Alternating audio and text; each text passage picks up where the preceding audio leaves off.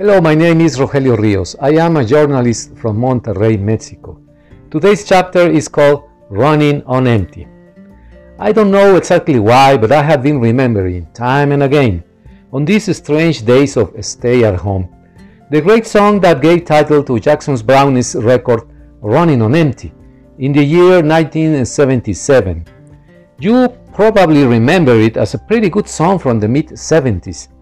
Lyrics and music plenty of the feeling and the sound of a decade that was printed in my teenage years, a true revelation of rock and roll music and about the possibilities of life. Running on empty, running free is something that we all miss so much nowadays, especially when we don't dare to cross the door outside because of the risk of coronavirus. I don't remember really feeling like a prisoner before in my entire life. A prisoner not only of the calculated risk of some virus, but mostly of the incompetence of the governments at all levels. In Mexico and in the United States, we all share a common ground. Do we deserve this kind of rollers? How is it possible that we came to this low, very low point in our public lives? Our governments, you see, are making all kinds of decisions, life and death included, that don't seem to be causing any good impact on our communities. American citizens, they are still dying and getting infected.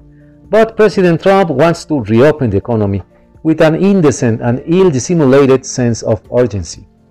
On the other side, the Mexican president, Mr. López Obrador, is on the same path of opening the economy because he believes that we have timed the pandemic and that his government has flattened the curve.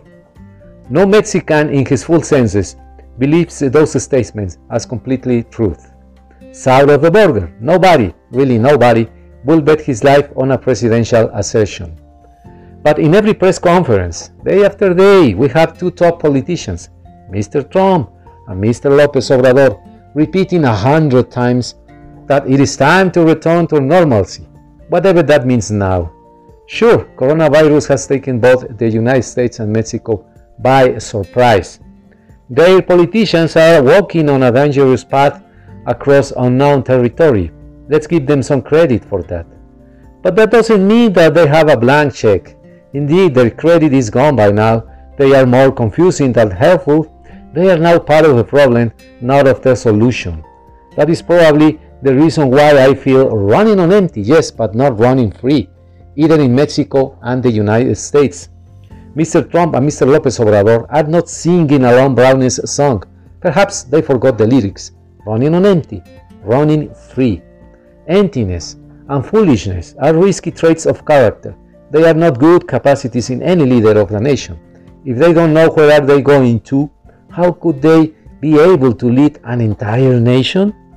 Everyone I know, everywhere I go, people need some reason to believe goes the Brownies tune. So give me some reason to believe, and I will be glad to keep on running. Get serious in the government, President Trump and President Lopez Obrador. Many lives are depending on your performance. Thank you very much.